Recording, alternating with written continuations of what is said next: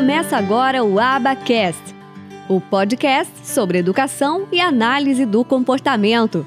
Apresentação: Michele Freitas. Um oferecimento do Instituto de Educação e Análise do Comportamento.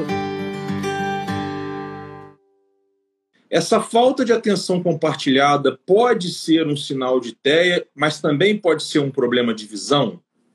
Pode.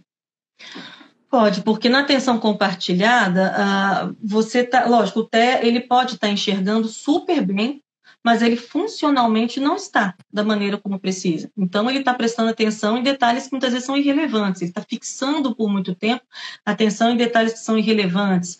Uh, o, o que uma pessoa aponta ou exibe para ele, não necessariamente é o que ele é o que ele está entendendo daquilo.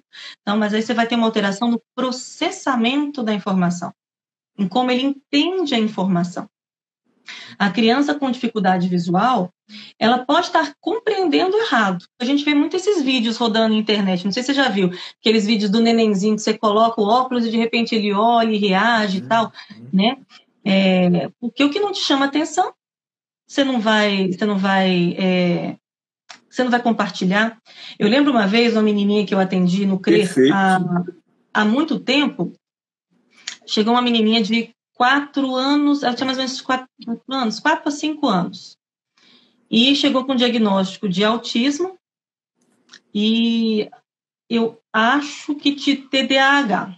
E existiu uma suspeita recente na história da família de que parece que ela tinha tido toxoplasmose, a mãe tinha tido toxoplasmose na gravidez e alguém viu alguma coisa dentro do olho. Tinha sido recente isso.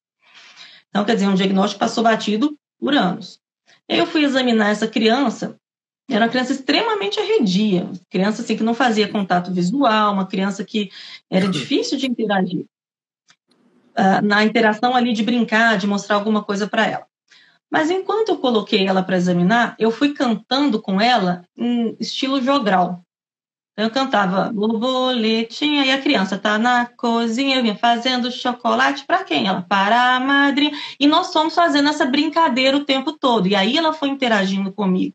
Aí eu falei, ah, essa menina não é autista, não.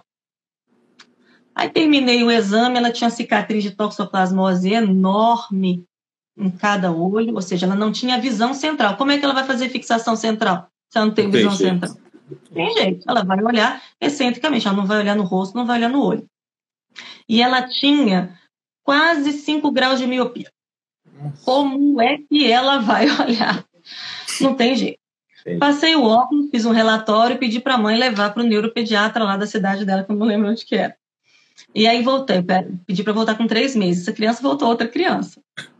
Né, já interagindo, mais tranquila e tal, não sei o quê. Eu lembro que o, pediatra, o neuropediatra ainda falou assim: fala com ela que quem entende disso sou eu.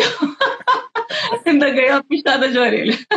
Você vê como tá todo mundo exclui a questão visual no processo de desenvolvimento.